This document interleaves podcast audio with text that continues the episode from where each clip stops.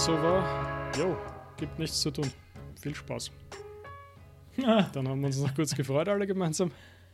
Und dann sind wir raus aus dem und, und sind quasi, also jeder seine Dinge. Ab, ab ins Wochenende. So quasi ab ins Wochenende, ja. Aber es war verrückt, weil gleichzeitig noch am Anfang der Woche, glaube ich, war mal kurz vor Abbrechen, so ungefähr. Ne? Houston, mhm. wir haben ein Problem. Und hat sich einiges ergeben, aber aus der Ecke heraus. Dann echt ein paar Leute crazy, crazy gearbeitet. Wir eh auch. Mittwoch war Wahnsinn, haben wir Prepare Programming wieder gemacht. Das ist echt spannender Ansatz. Gibt's aus, kommt aus dem Extreme Programming, nennt sich das, und behandelt sozusagen den Arbeitsflow, also den Workflow. Wie arbeitest du zusammen? Und das erinnert mich auch wieder an Newport, wo er sagt, das war eine schöne Unterscheidung. Er sagt nämlich, ja, der Knowledge Worker ist ja quasi für sich betrachtet so schlau, dass er sagen kann, dass nur er sagen kann, wie er arbeiten soll. Also du kannst ja quasi niemandem sagen, hey, mach deinen, erfinde eine neue Marketingstrategie und das geht so und so und so, mach das bitte, ne? Weil das geht nicht, ne? Da zieht man zurück auf ja. Jahre eine Erfahrung und, und greift auf ganz viele andere Sachen zurück. Und und das hat Drucker schon gesagt. Also der Newport bezieht sich da die ganze Zeit auf Drucker. Und damals war das komplett neu. Also das war Wahnsinn. Das war so, was? Man kann Leute einfach arbeiten lassen, das, was sie glauben, ohne, ohne irgendwas. Na, weil das kommt doch alles aus der, aus der Fertigung, ne, aus der Produktion. Wo sozusagen jeder Schritt angeleitet worden ist und optimiert worden ist und hin und her. Und dann war so, was? Diese Leute da im Büro, die können einfach mal arbeiten. Und also ja, die, die müssen arbeiten. Du kannst ihnen nicht vorgeben. Der Chef kann nicht schlauer sein als, äh, als jeder seiner Mitarbeiter. Und, und er hat ja auch den Begriff Knowledge Worker, ähm, ich glaube, erfunden oder zumindest geprägt. Und also kein Newport, oder was? Nein, Peter Drucker. Achso. Peter Drucker. Hat, mhm. Aber in den frühen 50er Jahren, glaube ich, oder so. Also wirklich vor, vor irgendwann. Und jetzt habe ich den Faden verloren, wo ich hin wollte. Also, und er unterscheidet das sozusagen der Workflow auf der einen Seite und die Erledigung der Arbeit auf der anderen Seite. Und das kann dir niemand erklären, wie die Erledigung der Arbeit funktioniert. Das kannst nur du in, in, in harter Arbeit sozusagen erfinden. Also wie soll dieser Werbetext sein? Wie könnte eine Marketingstrategie ausschauen? Was ist die Strategie des Unternehmens? Muss ja nicht immer so hochtrabend sein, aber was auch immer. Und dort kann man nicht reinfuschen. Das muss jeder für sich selber machen. Ja? Dafür wirst du als Experte quasi angestellt oder was auch immer, dafür, dass du das erledigst. Worüber man sehr wohl sprechen kann und auch optimieren kann, ist eben dieser Workflow. Und ich überlege die ganze Zeit noch ein deutsches Wort dafür, weil Arbeitsfluss klingt irgendwie nicht so toll, das hat irgendwie. Ja, und Arbeitsprozess ist auch, also eben Arbeitsfluss. Ja, aber ist, Arbeitsprozess ja. ist vielleicht gar nicht so schlecht eigentlich. Ist zwar ein bisschen frei übersetzt, aber warum nicht eigentlich? Arbeitsprozess finde ich okay. Und den kann man natürlich sehr wohl steuern und optimieren. Und das finde ich eigentlich schon einen sehr interessanten Aspekt quasi. Ich meine, er, er betont dann gleich äh, eins weiter, dass es ganz wichtig ist natürlich, dass die, die Mitarbeiter mitsprechen können. Und da bezieht er sich auf ein Locus of, hm, super, Locus of irgendwas Theory, wo es sozusagen darum geht, und da kommt unsere Scheinpartizipation mit an Bord, hm. dass man sich sozusagen, wenn du, wenn du, du musst die, die, das Gefühl haben, dass du mitbestimmen kannst. Und du kannst es auch im Zweifel. Das ist wichtig. Also das unterscheidet es halt von der Scheinpartizipation. Du kannst auch, erstaunlicherweise wird am Ende des Tages nicht viel rauskommen. Also es werden nicht tausende Leute kommen und sagen, ich möchte unbedingt meinen Arbeitsprozess ändern, weil, weil das geht gar nicht. Aber jeder hat die Möglichkeit, ihn zu ändern und auch das Gefühl, er kann ihn ändern. Und das allein versetzt sozusagen Berge auf dieser Welt. Ja, ich finde halt, also da sind ja mehrere Aspekte spannend. Einerseits, wo diese, sag ich mal, die Reflexionsebene einsetzt, dass man das ändern möchte oder von wem das ausgeht. Mhm. Und was ja, also eben diese, diese, was man ja mit den E-Mails, also auch vom Ken Newport das gute Thema mit äh, eben wie, wie Immer, also für mich ist immer diese Reflexionsebene dann die spannende Frage, weil es ist quasi schön, dass, dass man den Prozess ändern kann, aber du, komm, du musst ja erst einmal dorthin kommen, dass du checkst, dass du den Prozess ändern kannst ja, selber. Ja, aber jetzt, jetzt also gedanklich kommt er gerade von der anderen Seite. Also sagen wir, du bist Abteilungsleiter oder Chef äh, deines Unternehmens, was auch immer. Und du hast jetzt eine super Idee und sagst, hey, das mit den E-Mails, das ist blöd, lass uns ganz anders zusammenarbeiten. Und dann stülpst du dann, dann, dann setzt dich in dein Kammerl und stülpst äh, einen Prozess über alles drüber. Und dann kommst, machst du irgendwie ein Monday Morning Meeting und dann kommen alle rein und du sagst, Leute, ab heute, ab jetzt, ab morgen arbeiten wir ganz anders. Und alle so, bist du verrückt? Was heißt anders, wie und überhaupt, ne? Du wirst Widerstände damit auslösen. Und in dem Moment, wo du aber hergehst und sagst, schaut's Leute, habt ihr auch festgestellt, wir haben dieses und jene Herausforderung, Problem, wie auch immer man das nennen möchte. Was könnte man tun? Und dann machst du ein paar Vorschläge und dann können sie das vielleicht noch gemeinsam erarbeiten und hin und her. Und gleichzeitig baust du einen Prozess auf, wo man sagt, ja und übrigens, was weiß ich, alle zwei Wochen, einmal im Monat setzen wir uns eine Runde zusammen und besprechen Veränderungen an diesem Prozess. So wie man das bei uns im Scrum zum Beispiel in der Softwareentwicklung macht. Ja?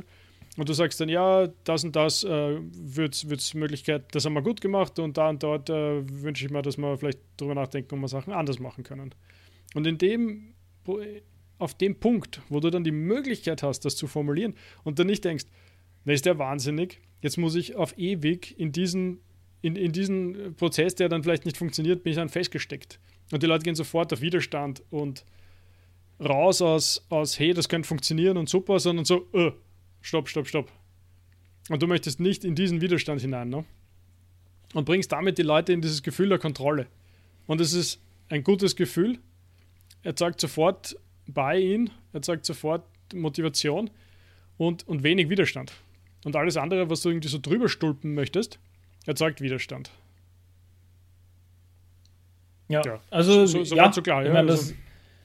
Genau, genau. Ich wollte gerade sagen, das ist ja im, im so in der, ich sag mal, in der Theorie oder halt natürlich auch in der Praxis ist das ja nichts irgendwie Neues oder Unbekanntes, dass du halt einen, einen Veränderungsprozess oder so Change Management ist ja immer ein, ist weder top-down noch bottom-up, sondern es ist ja eben so ein, ein, ein Partizipationscharakter, ist quasi auch methodisch wichtig, dass du halt, du kannst schon Ideen und Konzepte liefern, aber am Ende des Tages muss quasi von innen heraus diese die Entwicklung kommen oder halt die Vorschläge für die Prozesse. Und da ist aber eigentlich wieder der spannende Punkt ähm, mit, dem, mit dieser Reflexionsebene ist, dass du dann trotzdem aus den Menschen rausbekommst, dass sie sich darüber Gedanken machen, dass sie die Prozesse optimieren könnten. Ja, also es ja. ist dann eben genau dieser Punkt dann so spannend von, von also eben vor dem Buy-in oder, oder dieser implizite Buy-in, der ja dann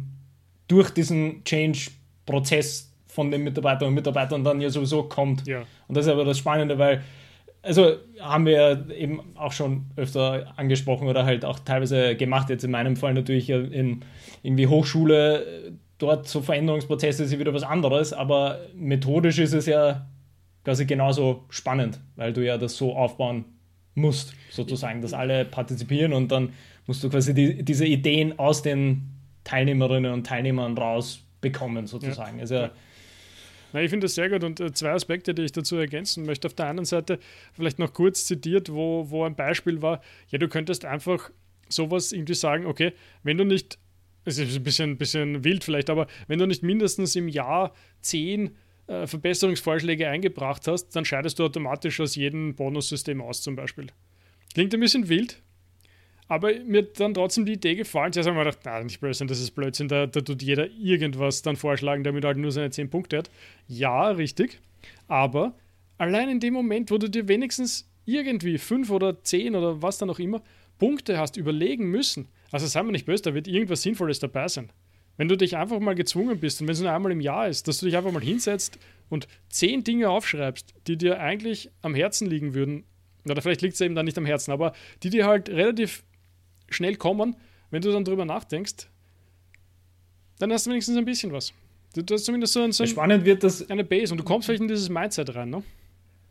Ja, spannend ist das aber nur, wenn du, wenn du quasi dann jedes Jahr diese Zehnerliste abschließt und nicht nochmal einreichen darfst, die Punkte. Ach so, ja. Dass du halt ja, nicht ja, irgendwie.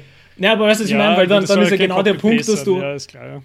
Genau, weil, aber, da, aber da bin ich dann genau bei dir, weil ich sage, da wird es ja dann super spannend, mhm. weil klar kannst du das erste Jahr, kannst du es noch aus dem Ärmel schütteln und, und irgendwie in der Mittagspause schreibst du 10 Punkte, aber wenn du im Jahr darauf schon vorbereitet also mehr oder weniger mental vorbereitet bist, weil, weil du weißt, okay, ich muss bald diese 10 Punkte einreichen und ich darf nicht den neuen machen, dann hast du ja schon automatisch einen neuen Gedankenprozess angestoßen bei dem Menschen, dass, ja, okay, ich muss jetzt 10 neue und die können dann so niedrigschwellig sein, wie man will eigentlich, ja, diese absolut, 10 Punkte. Absolut. Aber du hast dann trotzdem nochmal überlegt über 10 neue Punkte, was dann auch wieder eigentlich super spannend ist, weil, äh, weil es da keine wie sagt man, keine, keine Wertung gibt über den Input, den du ablieferst. Also es kann wirklich so niedrigschwellig sein, wie du möchtest. Das kann auch super detailliert sein.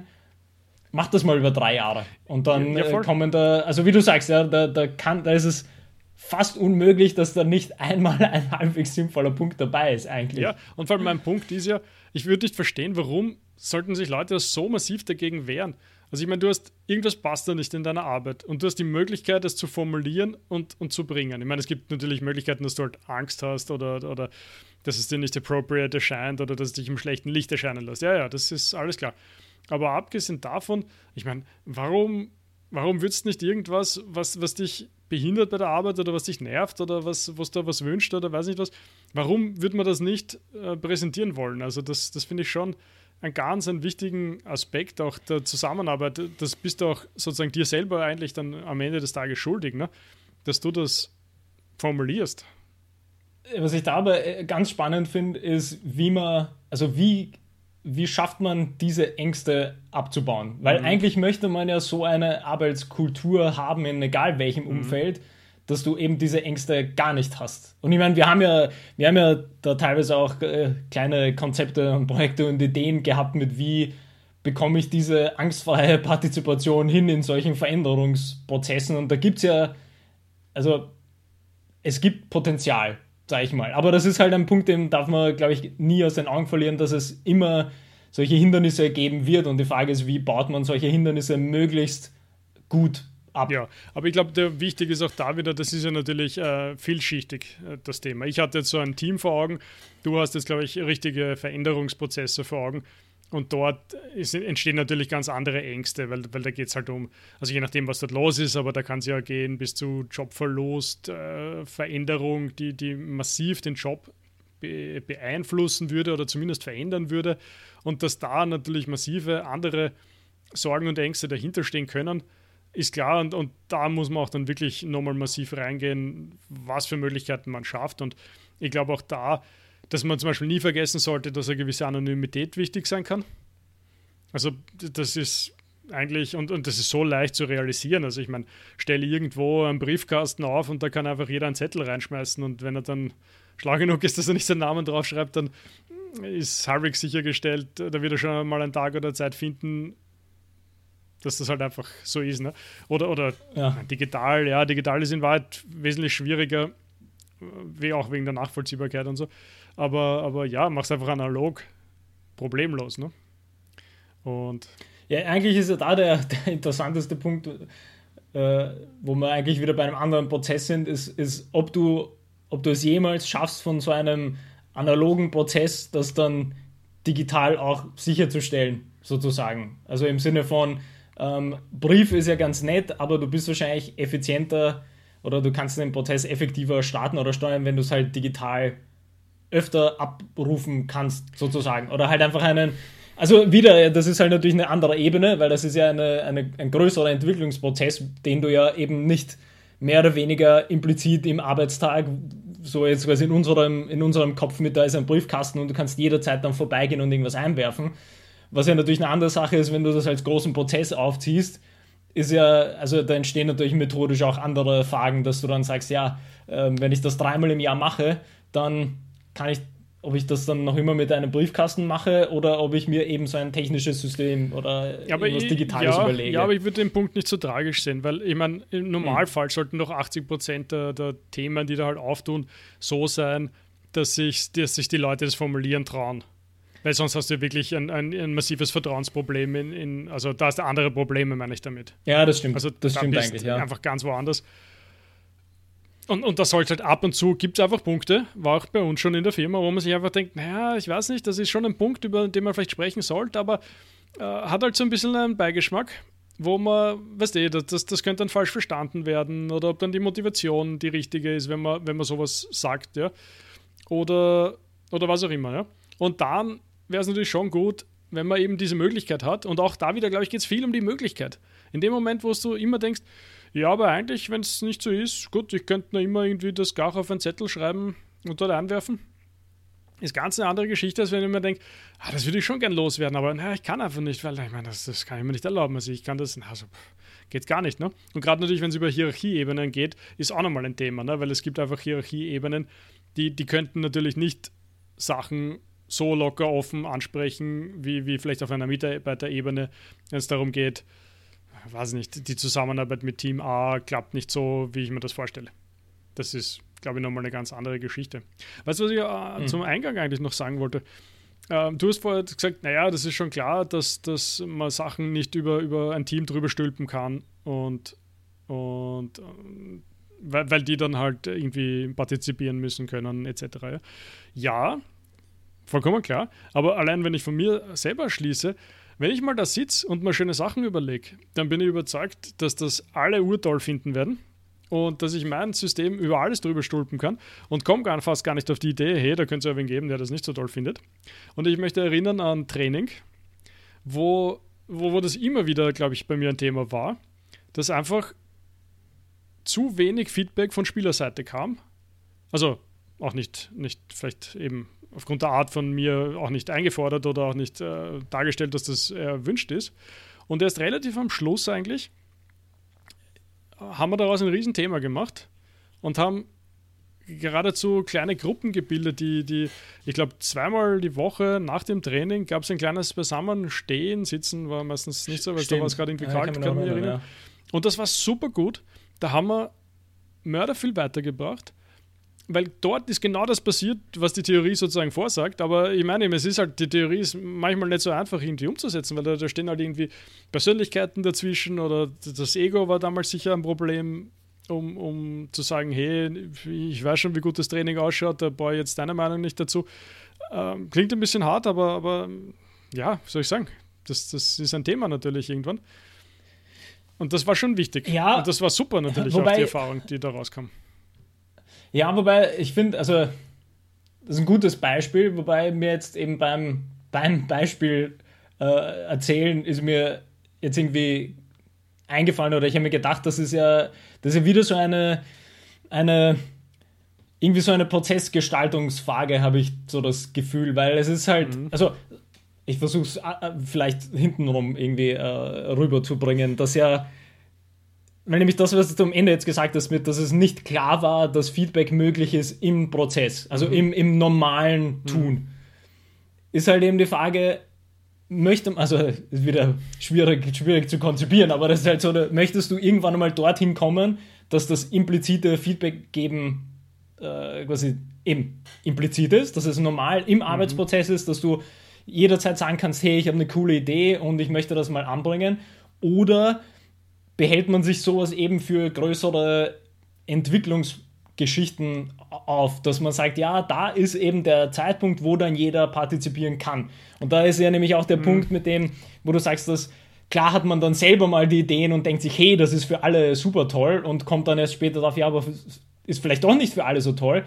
Das ist ja für mich so ein Non-Issue, weil wenn ich quasi einen großen Prozess habe, dann partizipieren sozusagen alle auf der gleichen Ebene in diesem Problemlösungsschritt. Das heißt, da, da merzt du ja diese Probleme komplett aus, dass irgendjemandem passt deine Lösung nicht, weil alle Lösungen kommen dann in einen Topf, sozusagen, ganz also genau, sehr grob genau gesagt, so. und dann weedest du das sozusagen aus und filterst raus, was quasi dann nicht passt. Aber es sind halt für mich irgendwie so zwei unterschiedliche Dinge, wo ja, ich, ich glaube, das ist bei ganz ich glaube, das ist Riesenunterschied von Arbeitsfeld zu Arbeitsfeld, wo du das implizit anbringen kannst und wo du das halt in einem geleiteten Entwicklungsprozess machen mhm. musst, glaube ich. Ich meine, Gefahr, dass jetzt wieder meine Seite durchkommt, dass ich quasi gerne über alle drüber stulpen möchte. Aber ich glaube schon, dass es Platz im Prozess haben muss. Und damit meine ich jetzt den großen Prozess, der quasi über das Monat geht oder über das Jahr etc. Wo du einfach sagst, schaut her Leute, einmal im Monat Das könnte, also ich glaube, alle zwei Wochen, so machen wir es zum Beispiel gerade in der Firma, das ist, glaube ich, relativ oft, aber zumindest einmal im Monat oder so, gibt es ein Stündchen, und das braucht nicht mehr sein, ein Stündchen, wo jeder einfach sagen kann, das ist gut gelaufen, das bin ich der Meinung, könnten wir besser machen. Und das ist egal, ob das irgendwas ist, was von oben heruntergekommen ist, also so eine Top-Down-Entscheidung, weil man kann jederzeit dann sagen, ja, das, das haben wir eingeführt, haben wir uns jetzt angeschaut, aber irgendwie, erstens könnte man es noch ein bisschen tweaken, das, das ist immer das Leichteste, ne? du sagst, naja, eh, aber fand ich gut, aber wenn wir da ein bisschen noch was tun, dann wäre es noch besser. Oder du sagst, nicht besser, damit kann ich überhaupt nicht. Und, und dann könnte es ja auch eine Einzelmeinung sein. Das ist ja das Spannende. Naja, ich meine, okay, wenn es eine Einzelmeinung ist, ja, muss man auch schauen, aber, aber könnte sein. Und du schaffst auf einmal Platz für sowas. Und du schaffst nämlich auch Platz, das ist ja das, das was aus einem Agil noch herauskommt, du schaffst Platz dafür, mhm. schnelle Veränderungen durchzuführen. Weil sich auch die Führung traut, dann Sachen zu tun. Da wird einfach mal was entschieden. Ich meine, im Idealfall hat sich schon wer was gedacht dabei. Und dann kriegst du eh Feedback drauf. Du weißt, wenn das irgendwie ein Griff daneben war, dann werden die Leute sagen, du, das klappt nicht so gut, da müssen wir nochmal drüber sprechen. Und das untergräbt jetzt in keinster Weise, finde ich, die Autorität von diesen Entscheidungen, weil hat sich schon wer was gedacht dabei. Aber es hat sich herausgestellt, müssen wir noch ein bisschen was nachschärfen. Oder hat sich herausgestellt, beste Entscheidung ever, warum haben wir das nicht schon seit einem Jahr so gemacht? Ne? Und äh, darum glaube ich, zurückkommen, ich glaube, es muss Platz im Prozess haben. Weil der Rest ist, äh, du, du wanderst ja hin und her, du kriegst neue Mitarbeiter. Mitarbeiter gehen, Mitarbeiter kommen mag sein, dass das im, im, im, alten Team so war, dass, dass das implizit funktioniert hat und jeder hat sich genug getraut und auf einmal kommen drei neue Leute und, und die haben es gar nicht gewusst, dass das so ist oder die trauen sich nicht oder was auch immer. Und auf einmal bist du in, ein Jahr später, wunderst dich, hey, was ist da los? Warum haben wir so viele Fluktuationen? Warum, haben wir, warum sind alle angefressen? Was, was ist die Stimmung so daneben? Weil du es nicht ähm, im Prozess berücksichtigt hast. Ich glaube, es muss rein dort. Ja, nur, und da, da ist ja wieder da kommt ja der, der entscheidende Punkt, ist, wie startest du den Prozess, der dann implizit werden soll? Ja, mit Joko du, jetzt sofort heute, ne? Ja, klar, aber also wenn, wenn, es, wenn es tatsächlich so einfach wäre, dann gäbe es ja das Arbeitsfeld von Organisationsentwicklung und äh, Change Management nicht, wenn du sagen könntest, hey, äh, ab morgen machen wir jede, jede Woche eine Stunde, machen wir das, äh, hier ist ein Sheet, was wir machen werden, auf geht's. Ja, ja, also da, das finde ich dieser, ja, dieser interessante ja, Punkt ist mit wie... Jetzt, jetzt finde ich es ein bisschen, da, da halte ich mit Peterson, fange mal an, dein Haus in Ordnung zu bringen. Und das, damit meine ich, du bist ein Teamleiter, du hast fünf Leute, du hast sieben Leute, was auch immer. Und es ist egal, ob du dann ein Bereichsleiter bist, du hast auch fünf Leute, nämlich äh, fünf Abteilungsleiter. Und dann kannst du im Kleinen das einführen. Du musst nicht alles mit einem Schlag für die ganze Universität ändern. Du hast ein kleines Team, änderst für dich, mach was Neues. Das will ich sogar noch eins weitertreiben und sagen, der entscheidende Punkt ist wahrscheinlich das individuelle Arbeitsmanagement ja. bei den einzelnen Menschen. Und eigentlich ist ja, ich meine, irgendwo haben wir ja auch damit begonnen, irgendwie zu sprechen vorhin, aber eigentlich ist ja das der entscheidende Punkt. Wie wie arbeitest du mit den individuellen Menschen auf eigentlich, und da wird ja der, der, dieser, eigentlich dieser tricky, aber gleichzeitig der allerspannendste Punkt ist, egal welche Hierarchieebene, du kannst quasi mit allen Ebenen auf der gleichen Individualstufe zuerst beginnen, solche Prozesse ja. einzuführen. Weil ich meine, ja. das ist ja das, was wir zum Beispiel eben beim Sport, beim Training ja ganz oft gemacht haben, oder nicht ganz oft, sondern immer, mhm. nämlich auf individueller Ebene zu reflektieren nach dem Training, nach der Einheit.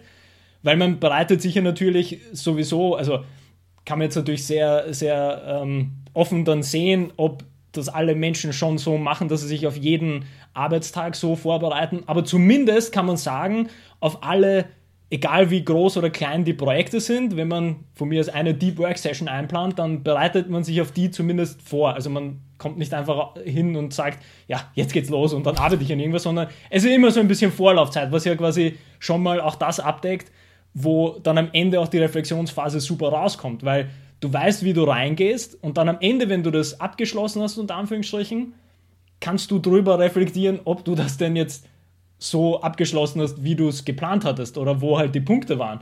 Und das haben wir ja eben ganz oft gemacht und das ist ja wieder das Interessante, dass du das tatsächlich auf jeder Ebene anbringen kannst, auf deiner speziellen äh, auf deinem speziellen Arbeitsbereich kannst du das immer anbringen. Wie gestaltest du deinen Arbeitstag, deinen Arbeitsprozess, mhm. dein mhm. Mindset und so? Das ist ja eigentlich super mhm. spannend. Spannend, jetzt fällt mir gerade ein, noch ein altes Team, wo ich war. Dort ist schon, also dort war es zum Beispiel auch schwierig, weil da, da war es, aus welchen Gründen auch immer, diese Vertrauensthema, glaube glaub ich, glaube ich, ein, ein, ein offener Punkt. Also es war bis zum Schluss nicht, ja, ich sage im Wesentlichen nicht schaffbar, äh, gutes, gutes Feedback, wie wir es gerade genannt haben, herauszubekommen. Gutes Ding. Es war entweder kam kurz vor gar nichts oder es kam so, ja, na, und, und dann halt irgendwas. Und, und das macht schwierig natürlich, ja, weil du kommst halt aus den Rahmenbedingungen natürlich nur unschwer raus. Ich meine, du kannst, du kannst äh, probieren, alles Mögliche aufzustellen, aber wenn außen um dich herum ganz, ganz schwierig ist, gibt es vielleicht Limits oder so. Gibt es eine Decke, auf die du dich strecken musst oder kannst.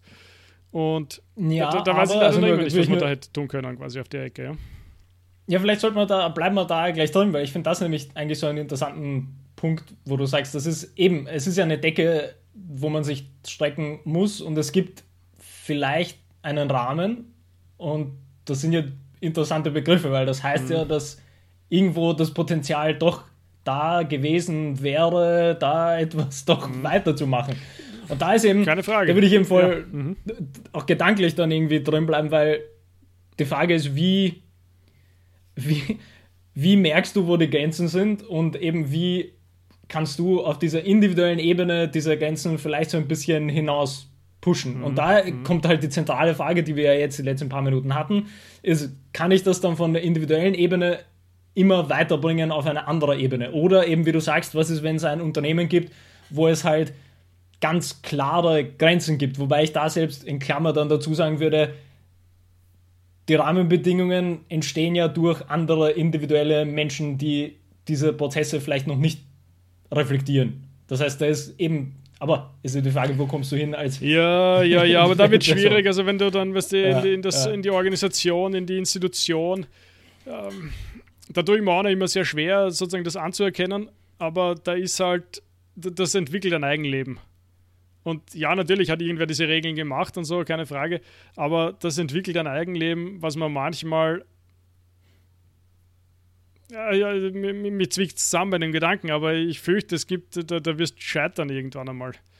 Da wirst du ja, dann, eingeengt sein, sozusagen, in, in manchen Aspekten. Ja. Genau, aber dann stellt sich ja eher, sag ich mal, für uns die Frage, wenn wir mehr an diese Praxis denken, ist, wie, wie hält man die Mitarbeiterin und den Mitarbeiter äh, am Leben?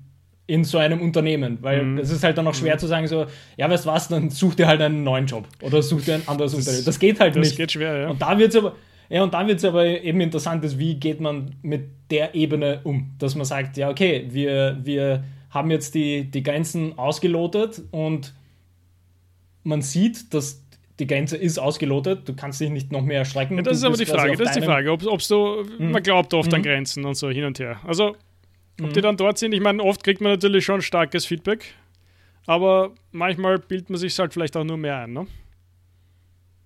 Das wollte ich noch einwerfen. Ja.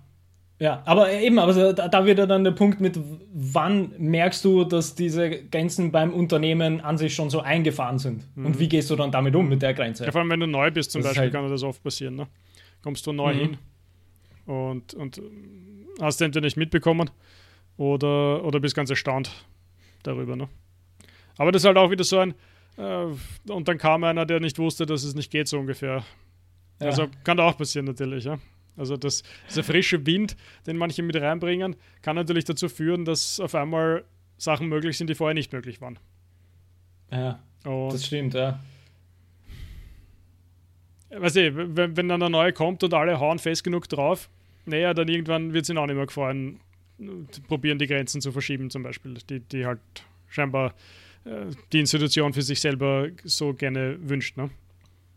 Das, ja. das ist halt, Aber das macht schwierig, ne? Ja, ich finde, das ist so ein interessantes Thema, weil ich denke jetzt die ganze Zeit, dass, dass quasi wenn wir darüber reden und darüber nachdenken und so Erfahrungen aus irgendwie gemeinsamen Trainerkarriere mitnehmen, sind wir jetzt dann in komplett unterschiedlichen äh, Berufsfeldern unterwegs und trotzdem findet man so diese Parallelen, wo man mhm. sagt, ja, okay, die Issues gibt es halt hier und hier. Und kann man wahrscheinlich auch noch dann äh, transferieren auf ganz andere Berufsfelder, wo man sagt, ja, eigentlich habe ich auch die Issues, die es dort auch gibt. Und es sind ganz viele interessante Punkte, die man irgendwie auf allen Ebenen mal so durchdenken kann und dann, also quasi abschließend zu, zu dem Gedanken ist halt, dass, dass es interessant ist, bei sich selber anzufangen und zu überlegen, wie funktionieren meine Arbeitsprozesse individuell, wie funktionieren die Arbeitsprozesse dann in meinem mittelgroßen Team, wie funktionieren dann Arbeitsprozesse im übergeordneten, weiß nicht, Institution, bei mir jetzt zum Beispiel und noch weiter, wie funktioniert es an sich in Hochschule, wie funktioniert es an sich in, im Bildungsbereich? Und dann ist halt wieder äh, also da muss man, glaube ich, aufpassen, dass man sich nicht verliert in, in wie sagt man, in diesen, in diesen Ebenen träumen und mhm. dann versucht mhm. sofort äh, zu überlegen, ja, aber wie kann ich die Arbeitsprozesse einer gesamten Universität verändern? Weil falscher Punkt. Also erstmal ja. geht es darum, analysier mal, wie ist dein Arbeitstag? Wie kommst du mit deinen Projekten, mit deinen kleinen Projekten zurecht? Wie kommst du mit deiner Zeit zurecht? Und, und so weiter und so fort. Also ich finde, das ist äh, wirklich der, tricky, der richtige Ansatz dort, weil ich meine, klar gibt es Leute, die sich über das Gesamte vielleicht Gedanken machen müssen, aber das ist quasi der Rektor und vielleicht noch ein paar andere. Und wenn du es aber schaffst, dass du mal für dich, wie du gerade aufgezählt hast, ja für dich die Arbeitsprozesse im Griff hast und du mal arbeiten kannst und dann vielleicht sogar das noch schaffst, das auf dein Team auszurollen, dann ist ja schon mal ein Riesenunterschied und ich bin da immer überzeugt davon, dass, dass sowas auffallen wird irgendwann einmal. Wenn einfach man sich denkt, ja, also immer, wenn ich dorthin was schicke äh, und, und äh, um Erledigung bitte, dann passiert das, dann wird das erledigt und da muss man nicht hundertmal nachfragen und, und äh, ich will bitte, bitte, bitte, wäre schön, wenn das passiert, sondern das passiert einfach. Und gibt es ein schönes Buch, auch wieder vom Lieblingsautor Cal, äh, Newport, uh, So Good They Can't Ignore You. Und das ist genau der Punkt. Du möchtest deine Arbeit, du möchtest positiv auffallen mit Arbeit. Das ist die einzige Chance, nicht die einzige, aber eine große Chance auf Beförderung, Erfolg und sonstige Sachen. Du nicht groß rumweinen, mach die Sachen und schau, dass sie für dich und deine Leute sozusagen gut sind. Also gut schaffbar sind, gut arbeitbar sind, gut handelbar sind, dass die Leute nicht ins nächste Burnout hineinschlittern sozusagen, ne? weil die Arbeitsprozesse so fürchterlich sind, weil das Gefühl ist, das können wir nie schaffen, weil das Gefühl ist, wie soll ich diese ganzen E-Mails beantworten, wie soll ich diese ganzen Tasks erledigen, weil eben der Arbeitsprozess, mir gefällt das Wort mittlerweile ganz gut, weil der Arbeitsprozess eben so aufgebaut ist, dass er, dass er schaffbar ist, dass er ein Gefühl gibt von, jetzt, jetzt, jetzt schließe ich ein bisschen der Kreis, wenn, wenn ihm was nicht passt, kann ich es kann ansprechen und kann ich es bringen und ansonsten kann ich so arbeiten? Kann ich meine Leistung so ab, abliefern? Das ist eben der Punkt. Ich möchte abliefern. Ich finde also ganz viele coole Punkte, wo, wo man irgendwie dazu sagen muss, dass, also eben das finde ich das Schöne, wenn wir über sowas laut nachdenken, sozusagen, ist, dass wir ja aus dieser Trainerperspektive ja viel gemeinsame Erfahrungen quasi gemacht haben und dann über die Jahre dann eben in ganz unterschiedlichen Bereichen uns aufgesplittet haben, sozusagen.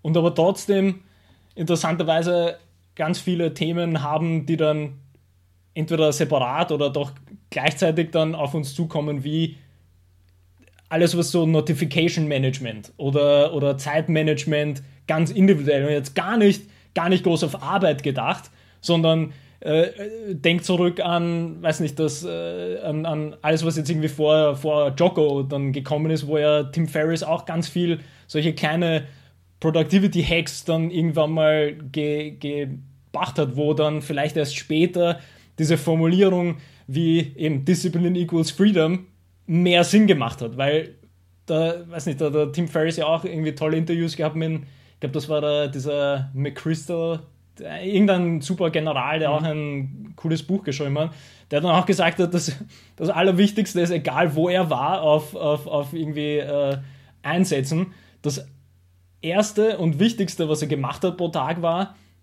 er hat sein Bett gemacht. Ja. Jedes Mal. Das ist das Erste, was er gemacht hat, einfach sein Bett gemacht. Und das, ist, und das gibt dir halt so einen Start in den Tag, wo du weißt, bam, erstes Check ist schon fertig und es ist gerade mal irgendwie 6.35 Uhr und ich bin schon quasi gut in den Tag gestartet. Da möchte ich zitieren, was ich auf meiner, auf meiner Mappe da stehen habe vor mir. Die meisten Menschen mhm. verlieren in den ersten 10 Minuten des Tages die Kontrolle über ihr Leben. Ja. Und das ist genau das quasi, ja. Wenn du, wenn du aufstehst und, und du denkst, oh mein Gott, wie, wie weiß nicht, wie schaut es in meiner Küche aus?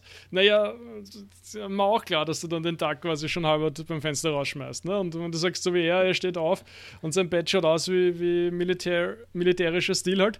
Ja klar, ja, das ist ein guter Start in den Tag, ne? Ja, und das aber dann eben alles dann weiterzuführen in ähm, eben, wie gehe ich mit den Notifications um am Telefon, wie gehe ich mit meinen E-Mails um, wie gehe ich mit sowas wie Deep Work um. Das sind alles irgendwie so spannende Punkte, wo ich dann wieder genau darauf zurückkomme, dass das in fast allen Arbeitsfeldern relevant ist auf einer gewissen ja, Ebene. Weißt du, Klar haben jetzt nicht alle Mails. Ja, sag. Weil, also zuerst wollte ich schon irgendwie Führung sagen, aber das ist zu, zu schwach, wegen der Zeitfaktor. Ich meine, so ganz, so, so, so primitiv wie das ist, aber der Tag hat bekanntlich 24 Stunden, ja, und alles, was du gerade aufgezählt hast, hängt damit zu tun, wie du diese Zeit, egal ob effizient oder nicht, aber wie du diese Zeit einsetzt. Wie du abgelenkt bist, wie du, wie du in, in, ins Tun kommst, wie das Gefühl dabei ist. Und, und das entscheidet einfach Zeit. Und auch gestern habe ich mit einem ehemaligen äh, Projektleiter von mir telefoniert und er hat auch gesagt, wie die Leute drauf sind und wie sie in Stimmung sind, entscheidet unendlich viel über die Leistung, die sie abliefern. Und, und wie viel Zeit. Aber wie ist Stimmung gemeint? Stimmung ist gemeint, dass du einfach eine Freude hast mit dem, was du da gerade tust, dass du persönlich in der Stimmung bist, nicht, nicht komplett zu Tode gestresst, nicht komplett überarbeitet, nicht, was mache ich da eigentlich, das ist komplett sinnlos. Also, dass du einfach ein super Mindset hast, mit dem du da reinkommst. Mindset ist immer so ein schwieriges Wort, ne? weil wo mhm. kommt das her und, und was ist das quasi mehr als Einbildung oder fühlst du das wirklich? Das ist also das ist schon ein schwieriges Wort, über das müsste man viel sprechen. Aber ich glaube, fast niemand wird es abstreiten, dass wenn du super drauf bist, warum auch immer, dass du in drei Stunden fast die Welt an Haxen ausreißen kannst. Und dass wenn du irgendwie Kopfweh hast, schlecht drauf bist, ich weiß nicht was ist, dass du zehn Stunden sitzen kannst und nicht mal die Hälfte von dem schaffst, was du in den tollen drei Stunden vielleicht geschafft hast. Und da stellt sich natürlich dann schon die Frage, wie kann man ein Arbeitsumfeld schaffen, dass man in diesen, in diesen Zustand halt auch kommt und, und so das Gefühl hat, dass man so arbeitet. Das ist ja komplette, fällt mir das richtige Wort, Menschenverschwendung, wenn du, wenn du Leute zwingst, 10, 12 Stunden irgendwie zu rattern, was sie wahrscheinlich locker auch in, sag jetzt irgendwas, 4, 5 Stunden zusammenbekommen würden und den Rest für schöne Sachen wie Familie, Natur, was auch immer deine persönlichen Vorlieben sind, ähm,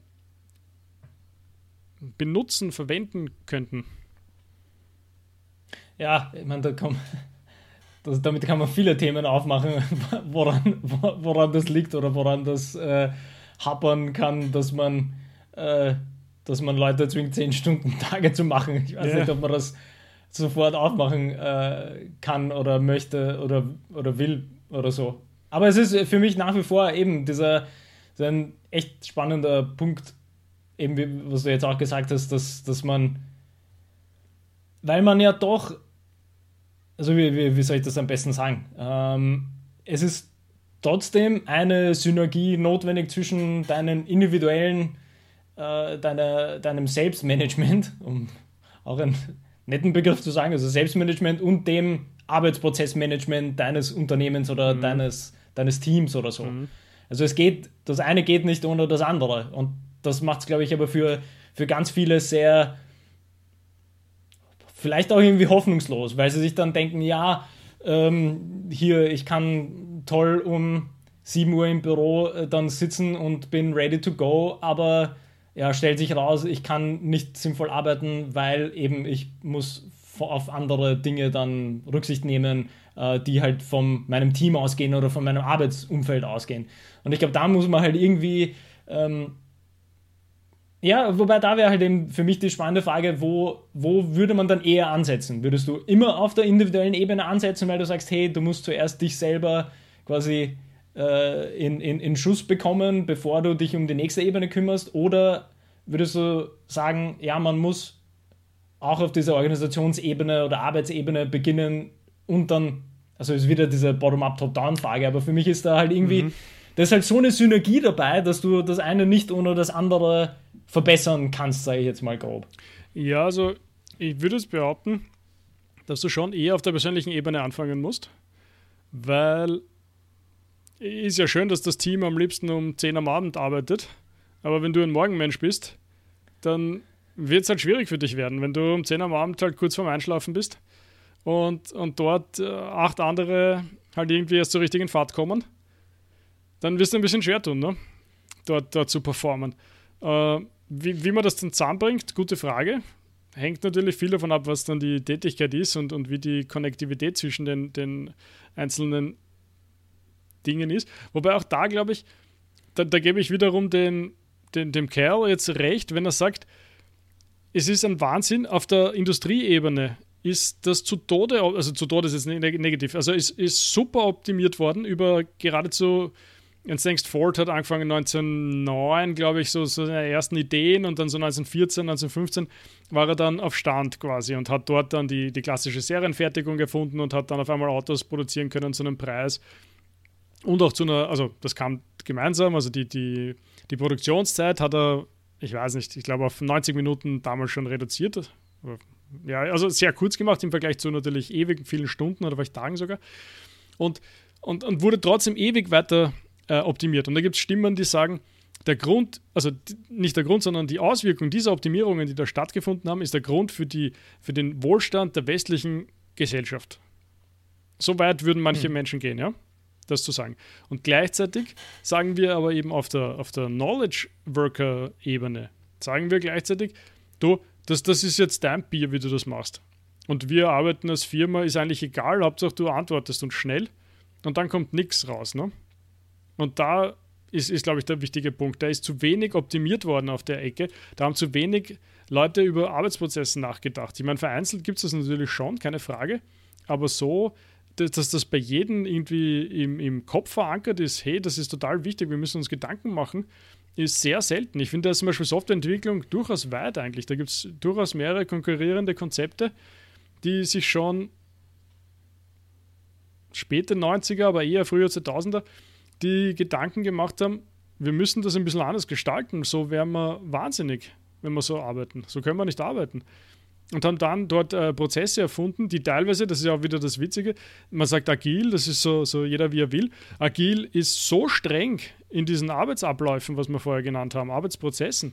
Das ist so streng getaktet, also da gibt es überhaupt kein, kein Ich hätte gerne und ich wünsche mir was.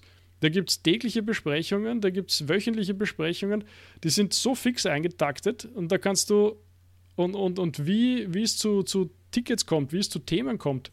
Und ich glaube, das ist auch das, was viele gut finden auf der Ecke und mögen, weil es außenrum diese Freiräume schafft. Da hätten wir wieder Discipline equals Freedom. Ja? Das ist so strikt und alles andere kann ich mir machen, was ich will. Und kann so arbeiten, wie ich es will.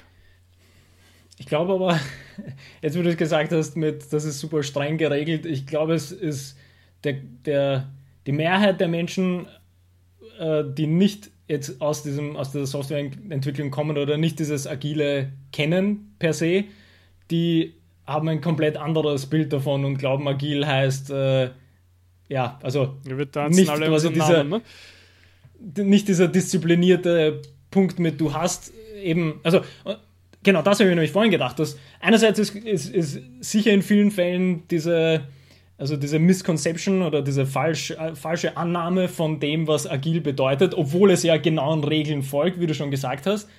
Gleichzeitig arbeiten ganz viele äh, Berufsfelder ja aber schon auf eine gewisse Art und Weise anhand dieser Prinzipien, aber setzen das nicht sinnvoll um, glaube ich. Weil das, wenn, wenn, wenn du sagst, mit, äh, du machst jede Woche oder alle zwei Wochen bestimmte Meetings, ich glaube, es gibt ganz viele, die das schon so machen. Nur das sind halt dann Meetings, wo, wo du zwei Stunden einfach nur sprichst, wo nichts weitergeht, der halt nicht eben prozesshaft äh, aufgebaut ist oder methodisch aufgebaut ist, sondern du machst halt einfach ein Schurfix, weil du einen Schurfix machen musst. Ja, weil im Kalender halt irgendwann, also nur weil du im Kalender eingetragen hast, äh, periodischer Termin jede Woche und immer, deswegen hast du ja noch nicht strenge Prozesse. Ne? Also das, das eine hat mit dem anderen nichts zu tun. Ne? Richtig, und das ist aber dieser, dieser wieder dieser Schlüsselpunkt ist, wie dringst du in diese tiefere Verständnis-Reflexionsebene ein, dass du halt drauf kommst, es ist nicht genug, jede Woche ein Meeting zu machen oder jedes Monat, ein, ein, eben weil es im Kalender steht, sondern was soll bei dem Meeting gemacht werden oder was soll von Meeting 1 zu Meeting 2 passieren und wie bringe ich das in meinen Arbeitsprozess des Teams ein? Das sind ja eigentlich die Fragen, wo es, glaube ich, einfach noch fehlt. Und ja, ob das dann eben nur mit, mit dem Begriff agil machbar ist oder nicht, aber ich glaube, es gibt ganz oft diese, diese falschen Annahmen von, ähm, wow, agil wäre toll, wenn wir das auch machen. Dabei rein auf einer, auf einer theoretischen, methodischen Ebene machen das die Leute, aber halt nicht richtig. Ja. Das, ist natürlich eine mega schlechte äh, ja. Definition von nicht richtig ja. machen, aber du weißt, was ich meine mit, es ist weil wir, das kennen wir alle, wie du es gesagt hast. Bestes Beispiel mit, ja, wir, wir haben halt im Kalender diesen Schurfix für jedes Monat drinnen. Ja, den machen wir heißt halt. okay. Es ist ja, weiß nicht, ob das bei euch irgendwie auch ein Stichwort ist, aber in ganz vielen Bereichen der, der Privatwirtschaft, wenn ich das Wort fürchterlich finde, äh, ist agil gerade so ein riesen Modewort, ein riesen Buzzword. Ne?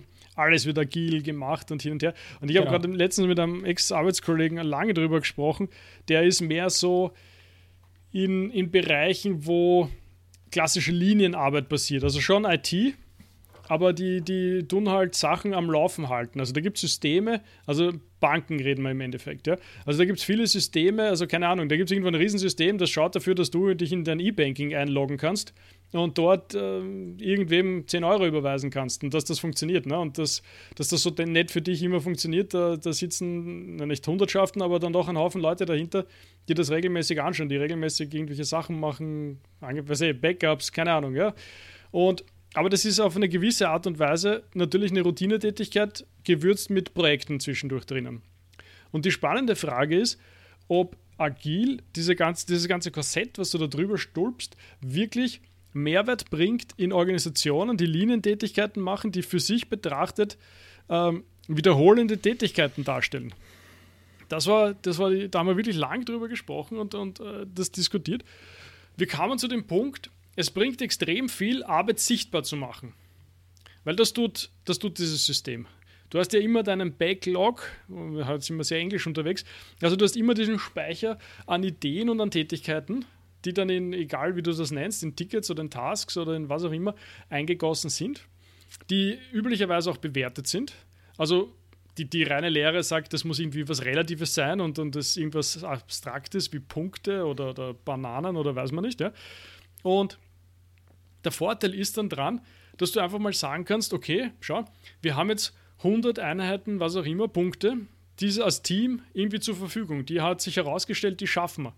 Und wenn du jetzt mit einem neuen Arbeitspaket um die Ecke kommst, dann kann man sagen, schau, wenn wir jede Woche, ich bleibe jetzt bei irgendwas, wenn wir jede Woche dieses hoffentlich automatisierte, aber dieses Datenbackup machen zum Beispiel, dann kostet uns das fünf Punkte. Jetzt kommst du mit diesem neuen Arbeitspaket um die Ecke, wir sitzen gerade so beisammen und haben das Gefühl, das braucht auch fünf Punkte. Und dann kann man jetzt endlich mal super argumentieren und kann sagen, schau her, wenn wir da auf einmal fünf Punkte mehr unterbringen sollen bei uns, dann müssen wir irgendwie, das, das wird, dann müssen wir irgendwas ein bisschen umschichten. Oder du kommst mit etwas viel Größerem um die Ecke ja, und sagst, das brauchen wir jetzt ganz dringend. Und dann kannst du es endlich einmal sagen, du Leute nicht böse Wir waren bisher nicht unterbesetzt, also nicht unterfordert mit Arbeit und jetzt kommst du mit mehr. Ist kein Problem, können wir gerne machen. Sagen mir, was ich nicht machen soll.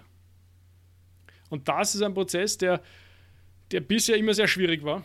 Weil wie argumentiert, wie hast du das argumentieren können? Ja, du hast einfach sagen können, wir haben eh, wir sind bis unter die Decke voll mit Arbeit. Ja, das kannst du immer sagen. Aber du kannst dich beweisen. Und jetzt kannst du sagen, hm. das ist, das machen wir, das machen wir, das machen wir. Und das siehst du sofort. Ist sofort da quasi, ne? Immer sichtbar, immer visualisiert. Ich glaube, das ist hm. ein sehr wichtiger Punkt irgendwie. Ja, ja ich habe auch gerade äh, dann gedacht, dass also wie, wie, wie soll ich sagen, weil jetzt wurde, gesagt, dass das also sehr lineare Arbeits Prozesse, sage ich mal. Ähm, oder linear ist jetzt natürlich nicht der richtige Begriff, aber halt wiederholende oder halt gleichbleibende Übertasks, mhm. sage ich jetzt mal sehr, sehr grob, ist, das ist ein spannender Punkt, aber ich fand es, äh, also jetzt habe ich wieder so ein bisschen an so Projektarbeit jetzt eben an, an der Uni zum Beispiel gedacht, was auf der gleichen Ebene fast zu dynamisch ist, um das so steuern zu können oder einrahmen zu können. Ja, kannst du dir vorstellen, dass ihr das irgendwie so. In der Theorie. Ja. Also da, da, deswegen sage ich ja, dass das quasi genauso wie du das eine dann mit Punkten oder mit irgendwas runterbrechen kannst, kannst du, äh, bin ich mir relativ sicher, auch das dynamischere, bessere Rahmen, ohne dass du halt in diesen gleichen Trott fällst, der halt mhm. scheinagil ist, mhm. wenn wir schon. Ja, aber kannst du so das Gefühl, dass du eure Tätigkeiten in, in sogenannte Sprints, was einfach nur heißt, Zeiteinheiten wie zum Beispiel eine Woche, zwei Wochen, drei Wochen, vier Wochen, was auch immer, einteilen, was man irgendwie auf eine gewisse Art und Weise zusammenfassen kann, wo man nachher einen gewissen Abschluss findet und sagen kann, so, jetzt haben wir, jetzt haben wir irgendwas fertig gemacht. Ich meine, früher hätten wir Meilensteine dazu gesagt, ja, so ähnlich. Aber wo man sozusagen, also die Idee ist ja, du verpflichtest dich in der Planung, also abgesehen davon, du hast viel Planung quasi, aber du verpflichtest dich, okay, diese, was auch immer, fünf, ist egal, ob du das ein Arbeitspakete nennst oder, oder was auch immer, ja, diese fünf Dinge, die schaffen wir bis, was auch immer dann ist, ja, Ostern oder so, ne? Und dadurch schaffst du also dieses die Idee, dass du im Team Commitment damit schaffst, weil du, weil du, weil sich das Team selber die Punkte geholt hat. Das ist ja das Spannende. Du hast ja diesen Backlog, der ist ewig lang, also je nachdem halt, aber der ist, der ist lang quasi. Und dann nimmt sich das Team so viele Punkte raus, wie es der Meinung ist, dass es schafft. Anhand zum Beispiel auch an vergleichbaren Tagen. Also du weißt eben, deine, dein, dein Flow oder deine Velocity oder was auch immer ist 20 Punkte. Und dann nimmst du dir quasi 20 Punkte aus dem Backlog raus. Das können dann drei Tickets sein oder fünf oder zehn, ist egal, ja. Wo du der Meinung bist, das wird sich halbwegs ausgehen und committest dich dann drauf, dass das passiert so quasi. Ich mein, Glaubst du, gibt es das äh, oder, oder ist, das, ist das zu weit weg oder zu abstrakt? Oder? Nee, also das, natürlich gibt es das, weil jetzt speziell in, also wenn ich jetzt speziell ein Projekt zum Beispiel hernehme, dann hast du ja genauso Meilensteine. Du hast einen Balkenplan, du weißt ja, wo du irgendwann mal im Antrag äh, drin hattest, bis wann was fertig sein muss, sozusagen. Mhm. Aber es ist in, also auf der Stufe dazwischen ist es ein bisschen dynamischer von den inhaltlichen Sachen her, habe ich so das Gefühl. Also es ist, ich weiß, also müsste ich nochmal länger drüber nachdenken, wie man das am besten sortieren kann auf der Ebene, weil klar gibt es eben, wie gesagt, die Meilensteine oder Balkenplan gibt, das ist klar, nur die sind halt teilweise so, soll ich sagen, groß unter Anführungsstrichen, dass das Dynamische halt drunter passiert, weil es ja in vielen Fällen halt eine inhaltliche Sache ist, dass du zum Beispiel äh, in dem äh, der Meilenstein bedeutet, dass äh, solche und solche, ich sage jetzt mal, Lehrmaterialien quasi entwickelt worden sind. Dann ist das ja, klar kannst du aufschreiben, hier bis zu dem Zeitpunkt haben wir das quasi abgehackt und es sind drei veröffentlicht, aber das ist halt so ein, so ein großer Rahmen, der halt noch nicht richtig spannend ist, weil das Spannende halt drunter passiert mit, wie komme ich zu den dreien. Also das ist einfach, da sind die Stufen ein bisschen anders, habe ich das Gefühl. Also dynamisch wird es eben drunter. Ja, also man probiert natürlich da eine gewisse Art von Subgruppen zu machen. Also oft wird das, also es hat alles so diesen englischen Jargon halt mhm. natürlich. Also man nennt das dann oft Epics zum Beispiel. Eine, eine ja. Epic ist dann ein, ein, ein eine Zusammenfassung an Stories, was dann für sich wieder ein bisschen Sinn macht. Ne? Also du hast eine Story, ist schon relativ klein, da ist schon ein, ein, ein rundes Paket sozusagen geschnürt, was man wahrscheinlich in den mehreren Tagen oder so schaffen kann. Gibt auch mal größere vielleicht, aber also im Wesentlichen in einem bis mehreren Tagen. Da stecken dann von mir aus äh, Tickets drinnen oder, oder Aufgaben oder wie auch immer. Und mehrere dieser, dieser Stories ergeben zusammen sozusagen ein Epic, vielleicht nennt man das dann Arbeitspaket oder, oder so in der, auf der Art und Weise. Und, und wäre dann üblicherweise zum Beispiel eben in zwei Wochen schaffbar. Oder ist halt so groß, dass du es halt auf mehrere Sprints aufteilst. Und sagst, okay, da braucht man halt zwei Sprints dafür. Und dann hast du es fertig und das wäre dann zum Beispiel, würde ich jetzt so in deinem, in deinem Beispiel nennen, ein, eine Lernunterlage oder ein Lehrmaterial oder so, was du hast. Mhm. Mhm. Und dann würde sich das, glaube ich, schon sehr gut eignen. Und dann ist halt auch die Frage eben, dann, dann stellt sich eben die Frage, ja gut, also damit wir eines so einen fertig bekommen, schaffen wir das jetzt diese Woche oder, oder in, in zwei Wochen oder was auch immer. Und dann hast du diese, die, auch diese Vorschau aus dem heraus, ne? weil du kannst dann sagen, ja, wir haben so und so, bewegen wir uns vorwärts und dann kann man feststellen, gut, dann, dann sind wir im Mai dort und dort und baut sozusagen von hinten rum dann seinen Meilensteinplan auf. Sagt, wenn wir in dem Tempo arbeiten, dann können wir da im Mai mehr oder weniger garantieren, dass wir das haben werden. Mhm. Das ist so ich fand Idee, letztens, ja, ja muss ich auch nochmal drüber nachdenken, wie man das noch besser oder spezifischer eben formulieren kann oder halt umsetzen kann auf so ein dynamischeres Projekt oder was halt aus so vielen unterschiedlichen Einzelteilen besteht, sozusagen. Aber was ich ja letztens schon, was ich dir auch so zwischendurch gesagt habe, was ich interessant fand oder halt einfach cool fand, weil man da, glaube ich, äh, öfter Erinnerungen braucht, dass man sowas auch wirklich macht oder dass man das bewusst, sich bewusst macht, ist eben auch der, wo der Cal Newport einfach nur so nebenbei in dem Interview gesagt hat mit Lex Friedman, ja, für ihn sind halt diese dreistufigen Pläne sozusagen immer das, mit, das Ding, mit dem er beginnt, weil ohne dem kommst du gar nicht in all diese reflektierten Prozesse hinein, die wir jetzt äh, davor schon gesagt haben, nämlich eben du hast einen Quartalsplan, einen Monatsplan und einen Wochenplan und dann musst du die halt mal beginnen durchzuarbeiten. Und da wird es halt aber, finde ich, wieder sehr interessant, weil äh, ganz oben gesehen hättest du jetzt wieder, in meinem Beispiel in so einem Projekt, hättest du halt schon die Meilensteine, und die musst du aber dann schaffen, runterzubrechen auf, was davon kann ich in dem Monat machen und was davon mache ich dann in der Woche zum Beispiel.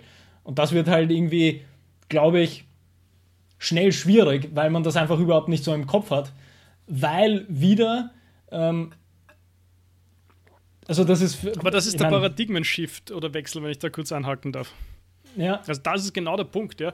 Wegzukommen von diesen von diesen Fantasieplänen, nenne ich es jetzt einmal, die, die oben drüber, also du hast Balkenplan genannt oder so, ja, wo irgendwer ins Excel oder wo auch immer irgendwelche Fantasiestriche, Balken, was auch immer gemacht hat, die dann in einem Jahr soweit sind oder, oder, oder relevant sind oder was auch immer, keiner weiß, was in einem Jahr ist, ja, da könnte Corona dazwischen kommen oder, weißt du, also alles Mögliche könnte passieren. Mhm. Weg zu, und da ist es eben wirklich agil auf der Ecke, zu sagen, wir haben, wann auch, wie lange auch immer dein Sprint ist, ja, wir haben jeden Sprint die Möglichkeit zu sagen, dieses Ding ist jetzt wichtig. Und wir ziehen jetzt diese Unterlage vor, weil die hat jetzt Mehrwert. Also du gehst immer nach dem Mehrwert, also immer nach dem Wert, was bringt dir viel Wert.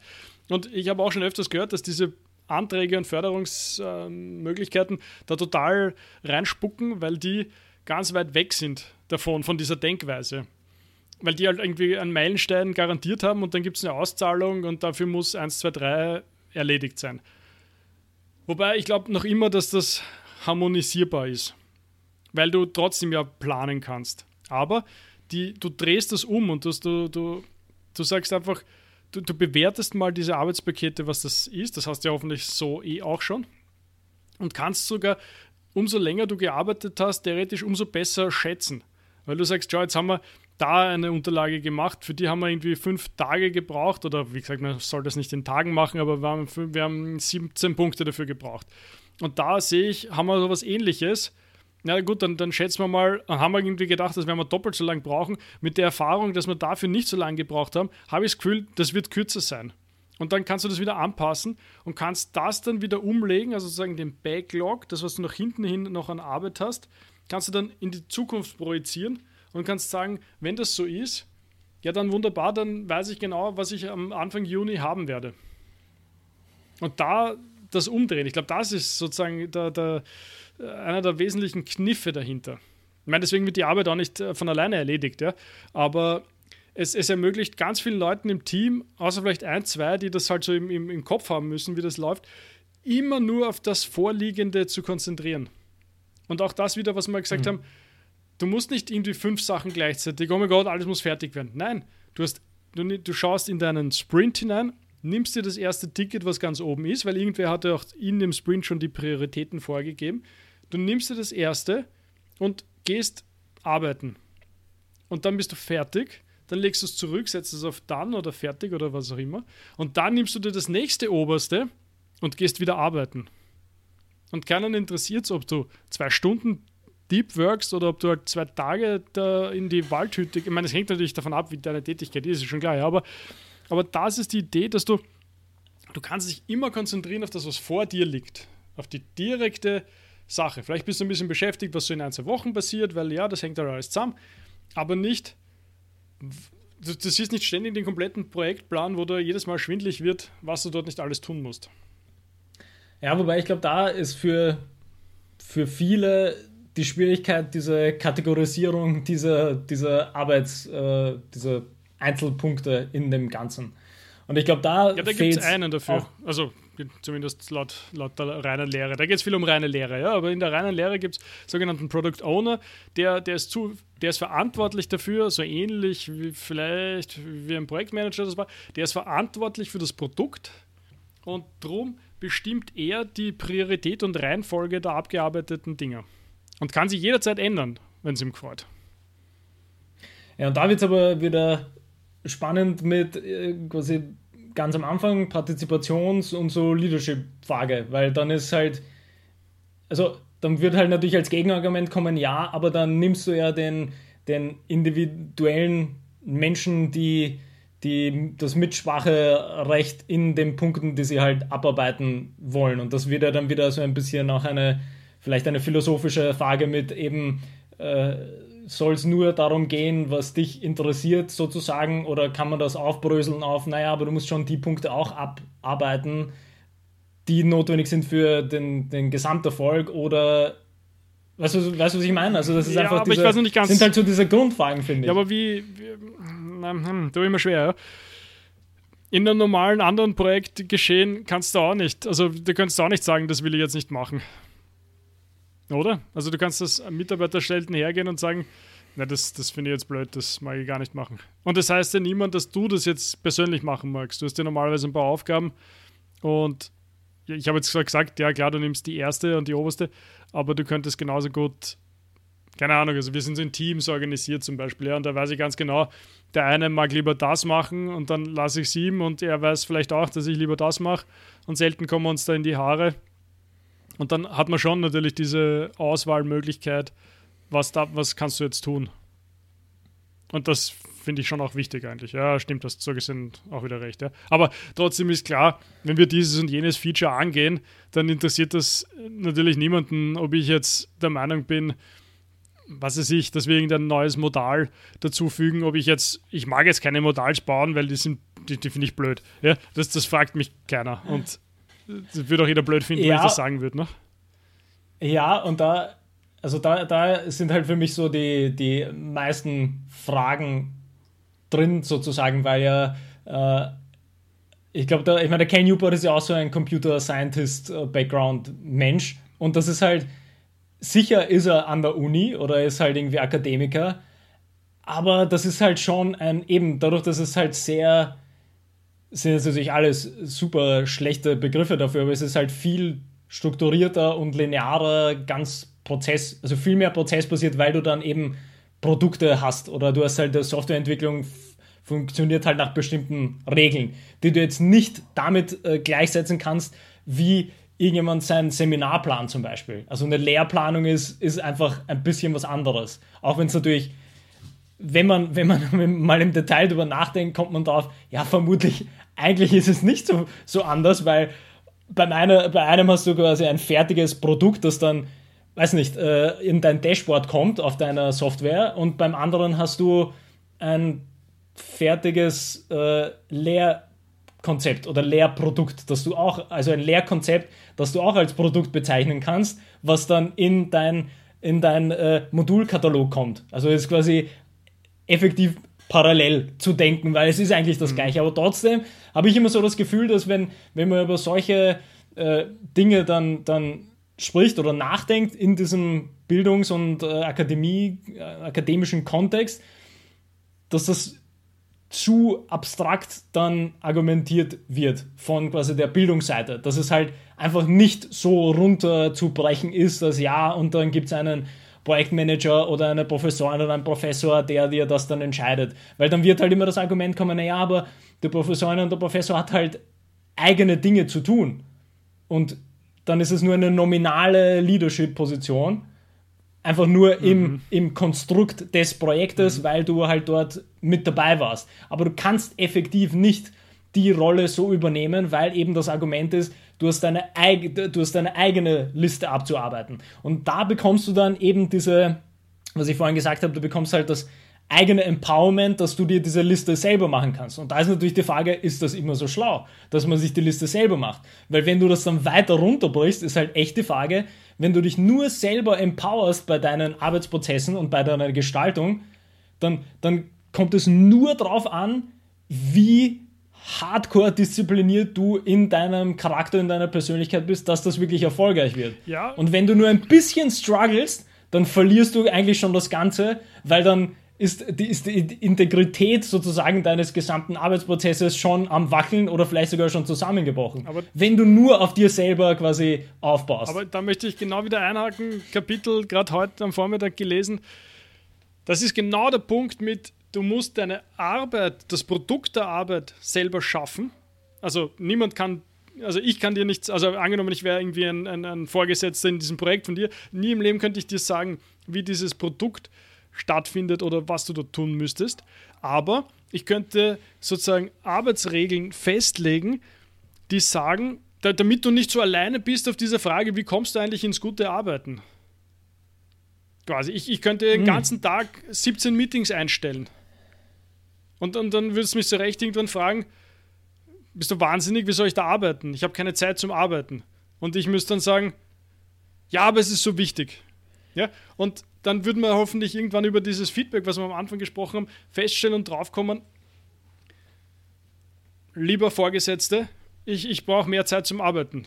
Diese Meetings, die sind zwar schön, aber da, da müssen wir was tun, das geht so nicht. Und, und, das ist der zweite Part. Also das eine ist Arbeit erledigen und das zweite ist eben Arbeitsprozess.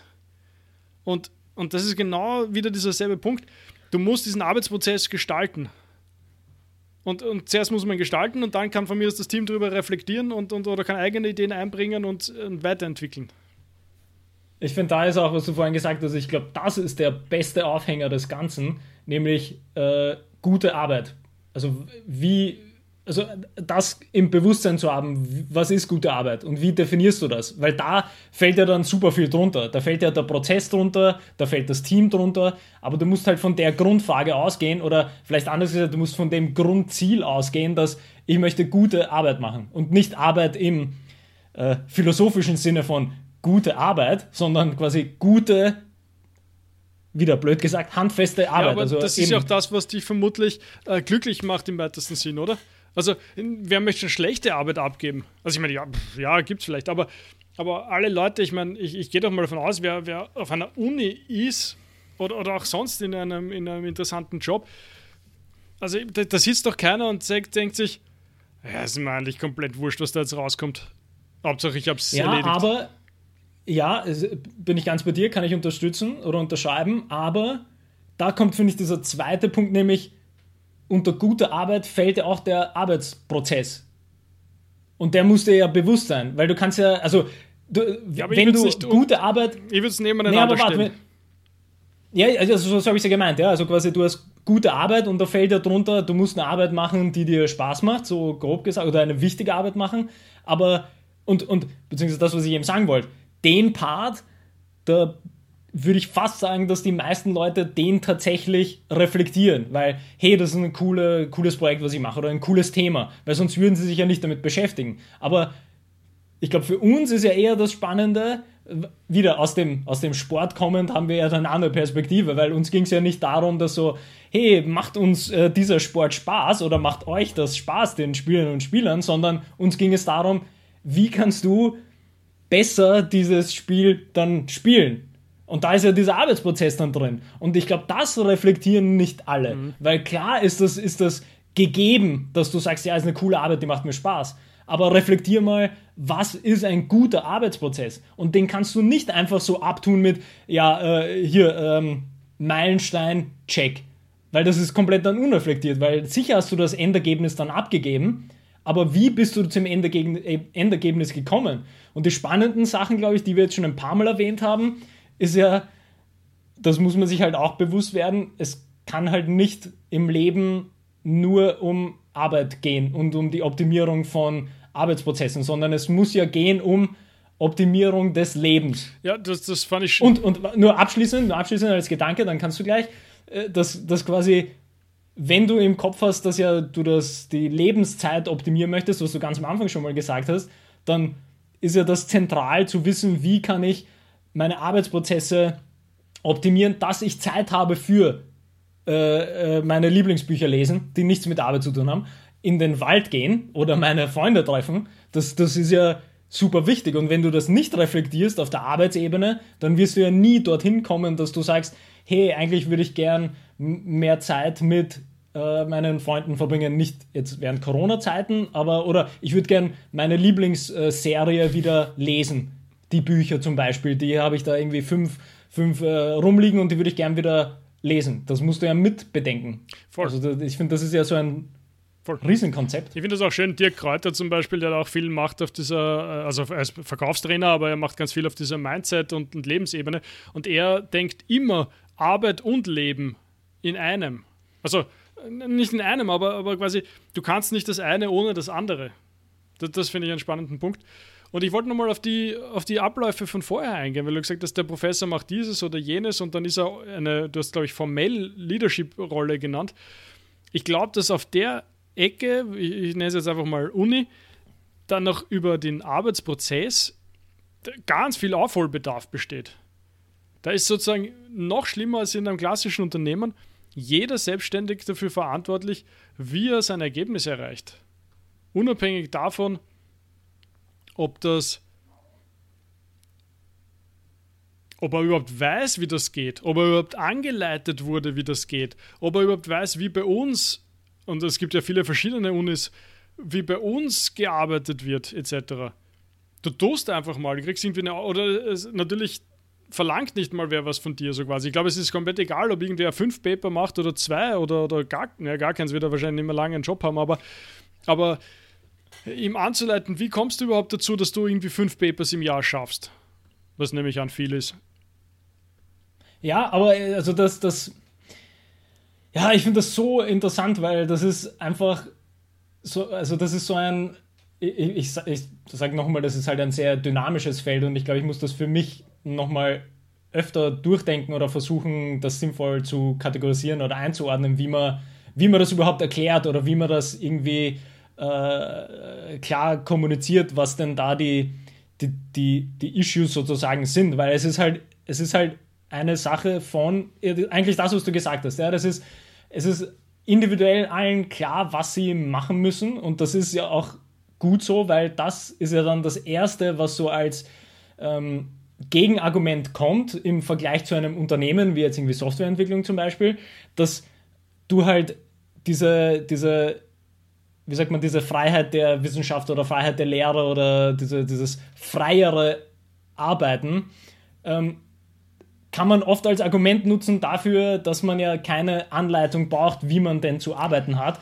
weil, also quasi nur um den Gedanken äh, abzuschließen, ist halt, das ist halt ein klassisches Argument, wo du sagst, das ist quasi das Schöne an Knowledge Work, dass du ja eigentlich deine einzige Arbeit ist es, Knowledge zu machen, sozusagen. Wie du es dann ausdefinierst, ist ja sowieso eine andere Geschichte, aber dadurch, dass es so ein, ein undefinierbares, abstraktes Feld ist, ist halt einfach so, das muss mir ja niemand anleiten, weil ich meine, ja, ich lese Sachen, dann denke ich über Dinge nach, dann konzipiere ich was und dann ist hier was fertig. Es ist halt einfach, äh, also mir fallen unheimlich viele Gegenargumente ein zu den ganzen Punkten, wo es dann sehr schön heißt, so, nee, im Bildungsbereich ist es anders. Und da kann man natürlich runtergehen auf, auf äh, quasi Schule ist nochmal was anderes oder Lehre zu machen ist nochmal was anderes, weil eben, wie ich schon gesagt habe, da ist ja ganz konkret, könntest du sagen, da ist ein Endprodukt das Seminar, was du zum Beispiel halten musst, aber es ist halt so dynamisch, dass da einfach diese Kategorisierung unheimlich schwer ist, glaube ich.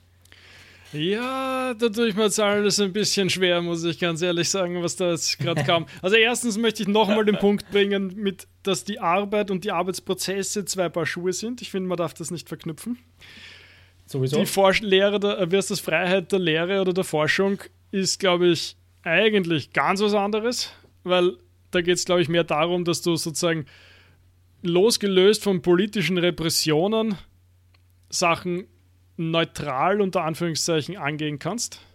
Und nicht, dass Richtig. dir keiner sagt, hey, du solltest nicht so viele E-Mails schreiben, sondern mehr deep über deine äh, Paper nachdenken. Exakt. Also, und da fallen mir noch ein paar andere Punkte wahrscheinlich ein, ja. Und da ist, wie du schon am Anfang gesagt hast, genau da ist Nachholbedarf, weil einfach das Mindset ist ein anderes. Oder gar nicht das Mindset, das ist ein falsches Wort. Die, die Wahrnehmung der Arbeit mhm. ist eine andere. Mhm. Ja. Und ich finde das, also ich, finde das immer deswegen interessant, darüber nachzudenken, weil wieder für uns beide ist das ja in vielen Fällen anders, weil wenn du mal irgendwie aus dem Leistungssport kommst, dann hast du halt eine sehr gezielte und strukturierte Arbeitsweise quasi gelernt, weil anders geht's nicht, weil anders du, ja, dann verlierst du quasi jedes Spiel oder du verlierst schon jedes Training und du verletzt dich ständig und du, du hast keine Erfolgserlebnisse und verbesserst dich nie. Also so, so funktioniert es ja nicht. Da, da strebst du ja sowieso immer nach Entwicklung und nach anderen Dingen. Und das ist ja bei ganz vielen Bereichen einfach nicht gegeben. Also ich sage das natürlich immer gern, aber ich habe halt viel gelernt aus dem Leistungssportbereich, aus dem ja. zu kommen. Ja. Ich möchte das noch um eins weiterspinnen, wo, wo es vielleicht noch offensichtlicher ist dann, oh, aber dies, genau dieselbe Dynamik herrscht.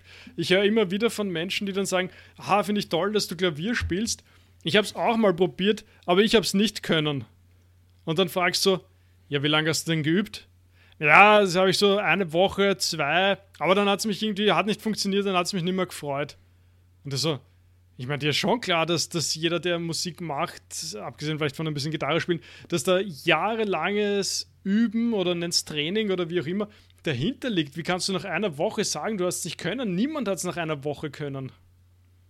Und, und da liegt es irgendwie vielleicht dann so auf der Hand, oder aber scheinbar eben nicht für viele, ja, wo ich mir denke, ja, wie kommst du auf das, dass du das nach einer Woche schon können hättest sollen oder, oder, oder was genau hat dich dazu animiert, zu glauben, dass du das nach einer Woche kannst, ne? Ja, aber das ist, ich glaube, das ist bei vielen auch so eine Definitionsfrage, weil, also das Klavierbeispiel selbst ist, glaube ich, ganz schnell dann als, als äh, Skill abgetan, also Skill unter Anführungsstrichen, quasi als mhm. grobes Wort, mhm. als Skill abgetan, wo die Annahme ist, dass das Lernen von einem Skill anders funktioniert als das, äh, das Aneignen von Wissen. Und Wissen jetzt wieder unter Anführungsstrichen als Gegenvergleich zu grob Skill, grob Wissen. Dass da einfach, glaube ich, viele, viele denken, dass, naja, gut, ein Skill stecke ich mal zwei Wochen rein und dann merke ich schon, dass bei dem Skill irgendwas passiert oder dass ich den Skill halt irgendwie auf Experience Level 1 dann den Skill schon habe. Aber das ist ja, glaube ich, nur so eine bisschen falsche Wahrnehmung. Ja, ja, also kann ich mir jetzt mhm. vorstellen. Mhm, mh, mh. Ja, oder auf nicht mal 0,1 so ungefähr. Mhm. Ja, schwierig, schwierig. Ich glaube, da, da fehlt ein bisschen oft die Perspektive natürlich hinten drauf. Ne? Also auch bei, bei Sport, ich meine, man sieht halt die Skifahrer oder keine Ahnung. Und, und, und letztens mal habe ich mal gedacht, dass es so ein Abfahrer ist, dir eigentlich schon mal aufgefallen, was das für ein Brocken ist. Also ich meine, diese Typen wiegen deutlich über 100 Kilo, sind alle mhm. durchaus schwer. Also ich meine, die, die müssen Jahre natürlich an, an Krafttraining hinter sich haben dass du auch nur annähernd in so eine Kondition kommst. Und, und nebenbei tun sie halt Skifahren, ne? Ja. Aber nur, nur, was da sozusagen noch mit, mitschwingt. Oder du siehst mal irgendwen ja. lässig am BMX irgendwie Dreifachsaltos machen. Ne? Was glaubst du denn, was für eine Form du sein musst, dass du das aushaltst, von drei Meter auf ein BMX zu landen? Ja. Abgesehen davon, dass du wahrscheinlich trotzdem fünfmal im Jahr sämtliche Knochen brechen wirst. Aber ja, für mich, also vielleicht abschließend zu, zu, dem, zu dem großen Gedanken ist halt, was ich ja schon oft gesagt habe, ist, dass äh, ich das unheimlich wertvoll gefunden habe für alles, was ich in der Arbeit gemacht habe, ist einfach eben aus dem Leistungssport zu kommen und halt mhm. wirklich als ganz, äh, ganz jung damit schon begonnen zu haben, äh, aktiv und dann eben als Trainer, äh, einfach in dem Bereich lange zu bleiben, hat mir sehr viel gegeben und ich frage mich eben, wie kann man ähm, solche Prinzipien, die, sage ich mal, wir aus dem Leistungssport so mitgenommen haben, wie kann man die transferieren in solche Arbeitsfelder wie jetzt in meinem Fall dann die Hochschule, wo es halt nicht geht zu sagen, dass so, ähm, ja, nur wenn du in dem und dem Bereich Vorerfahrung hast, nur dann kann das legitim sein, was du dann machst, weil natürlich nicht alle aus dem Leistungssport kommen oder nicht alle ähm, selbstständig mal gearbeitet haben, wo natürlich die Anforderungslevel und Selbstorganisationslevel äh, ganz woanders sind, als jetzt wenn du äh, studierst, dann bleibst du an der Uni, machst wissenschaftlicher Mitarbeiter oder, oder machst eine studentische Stelle und machst dann, bleibst du einfach in diesem Ökosystem sozusagen. Und du kannst ja beides nicht irgendwie discrediten, wie man so schön sagt, sondern du musst quasi nehmen, was halt kommt und versuchen, das möglichst alle Potenziale überall entfalten zu können. Und ich frage mich halt immer, wie, wie kann ich die Prinzipien, die ich gelernt habe, sozusagen auch in die Arbeit transferieren. Und das ist ja natürlich mal machbar, auch jetzt in meinem persönlichen Fall, mal ist machbar und mal schwieriger. Und da muss man sich halt wieder voll rannehmen und sagen, so ja, da gibt es die Grundprinzipien, du musst die versuchen einzuhalten. Also ob das jetzt dann Discipline equals Freedom ist, was der Joker so schön gesagt hat, oder halt teilweise Deep Work-Geschichten vom, vom Cal. Aber trotzdem muss man sich da immer irgendwie ranhalten. Und uh, das, das ist, finde ich, also für mich so ein ganz spannender Punkt, der im Hintergrund immer mitfließt, wie man das transferieren kann und wie man das rüberbringt überhaupt. Weil es ist eben, nur abschließend zu dem ist halt, ähm, klar kann ich dir das, dir das sagen mit, äh, ja, äh, ich habe die Erfahrung im Leistungssport gemacht und du wirst das genau nachvollziehen können, was ich meine mit, wenn du mal ein Training auslässt, dann weißt du, was das heißt, wenn du zwei Tage danach ein Spiel hättest an Vorbereitungszeit, ob das jetzt mental oder körperlich ist, weißt du, was dir da rausgefallen ist an Vorbereitungszeit. Aber wenn ich das jetzt einer, einer anderen Person, die das nicht mitgemacht hat, sage mit, hey, wenn du dort diesen Arbeitsschritt auslässt, dann wird es voll schwierig für dich nächste Woche bei dem Abschlussprojekt. Das ist zu abstrakt, glaube ich. Ist zu abstrakt. Mir ist ein Gedanke gerade gekommen, vielleicht kannst du mit dem äh, dann äh, weiterarbeiten, sozusagen. Äh, Mentoring. Mentoring, ja. Einfach zu sagen, da gibt es irgendwen oder vielleicht auch zwei, äh, die, die sind neu und man schafft sozusagen einen offiziellen Rahmen um dieses äh, Problem herum und, und, und kann im Rahmen von dem dann ähm, Sachen besprechen oder auf, auf, auf Wirkmechanismen hinweisen oder äh, Ideen geben oder auch äh, Rückmeldung geben, einen Reflexionsrahmen bieten für, für, für Arbeitsprozesse. Was dann vielleicht, was dann nämlich heißt zum Beispiel, dass die Leute nicht auf alles selber draufkommen müssen. Was oft so ein Riesenthema ist. Ne? Was ja. für eine Verschwendung, wenn Leute zuerst zwei Jahre lang äh, straucheln, nur um dann von selber drauf zu kommen, hey, es wäre auch viel leichter gegangen. Ja. Ja, das ist ein guter Punkt. Ja. Hm. Da muss ich noch drüber nachdenken. Über den, den, die Rahmung des Ganzen. Äh, gibt sowas? Oder ja. ich, höre das öfters halt mit meinem Doktorvater oder mein, weiß ich nicht, auf Englisch nennen sie es irgendwie anders, mein, mein ja, Advisor. Advisor also, ja. Genau, ja. Ja, wobei, ich meine, da, da weiß ich halt zu wenig über die, die detaillierte, also wieder über den detaillierten Arbeitsprozess eines Mentorings. Da weiß ich zu wenig. Ich weiß nicht, wie, wie, auf welcher Ebene das dort ansetzt, sozusagen. Weil meine Annahme, und ich könnte mal nachfragen bei meinen ganzen ähm, Freunden und Bekannten, wie die das gemacht haben. Vielleicht ähm, haben die da auch unterschiedliche Erfahrungen gemacht, aber meine, meine Annahme, die sehr naive und äh, sehr weit davon entfernt äh, äh, ist, vermutlich, dass es auch dort eher inhaltliche Fragestellungen gibt, in denen man unterstützt wird, weil es ja eben wieder eine wissenschaftliche Arbeit ist, die man mhm. produziert oder eine Forschung und eben genau nicht der Punkt, den wir jetzt zum Beispiel die ganze Zeit äh, versuchen zu, zu entziffern, nämlich Arbeitsprozesse konkret. Also wir haben wieder diese ja. zwei Dinge mit Arbeitsprozess und das Arbeit, Mentoring Arbeit. besser eigentlich sogar, ja. Also dass das losgelöst ist vielleicht sogar von diesem von diesen konkreten Aspekt der, der, der, was weiß ich, der Doktorarbeit oder der Thesis, die du halt gerade arbeitest. Um, und ich glaube auch dann darf man sich wieder das gar nicht zu groß denken. Ich meine, angenommen, du würdest jetzt irgendwen mentoren, was sicher möglich wäre, dann, dann setzt ihr selber den Rahmen. Ja? Was sind die wichtigen Punkte? Ich meine, ich finde, da, da, da, ist Joker das wunderbare Beispiel. Ja? Er hat dort viel mitgenommen, hat viel, viel Klarheit gehabt und hat, und hat, er sagt ja selber, ja, hat seine wichtigsten Prinzipien in einem Abend runtergeschrieben gehabt. Ja. Und genauso würde ich es da auch sehen. Also ohne da jetzt groß, ja, was könnte man machen? Was, ja, wird sich im Laufe des, des Programms herausstellen, was man dort macht. Ich bin sicher, wenn du dich hinsetzt, wirst du einen Haufen genügend gute Ideen haben, was ein wesentlicher Aspekt sein könnte, den, den erarbeitet wird. Und abgesehen davon werden schon genug Fragen vom anderen kommen, keine Sorge. Ja. Ja, also ich glaube, das ist ein, ein entscheidender Punkt, dass man das eben trennt vom inhaltlichen Mentoring und eben auf ein Prozess-Mentoring mhm. geht. Also, also ist, Arbeitsprozess ja. gefällt mir immer besser das Wort, muss ich ganz ehrlich ja. sagen. Also geht gut runter, geht gut. Ja. Ja, finde ich eigentlich fast ein schönes Schlusswort für, für diese Find Sache. Ich auch, ne? ja. passt, passt eigentlich gut. Ja. ja. Ja, Arbeitsprozesse sind nicht genug.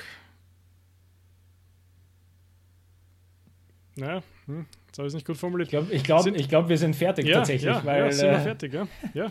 Arbeitsprozesse ist das Stichwort, mhm. auch für die mhm. Zukunft anscheinend. Mhm. Ja. Voll. Gut. Hat mich gefreut. Vielen Dank. Diesem Sinne. Zum nächsten Mal. Zum nächsten Mal.